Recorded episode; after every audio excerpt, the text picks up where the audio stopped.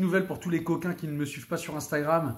Ça y est, enfin le zoo de Ponscorf n'est plus du tout entre les mains des véganes. Après avoir fait vivre plus d'un an de calvaire à tous ces animaux, les Bretons reprennent le contrôle. Et ça, c'est bon. C'est une petite victoire, mais croyez-moi, elle est significative. Et ça montre que quand on se bouge, quand on veut vraiment que les choses avancent, il se passe quelque chose. C'est une belle lueur d'espoir. On ne fait pas tout ça pour rien.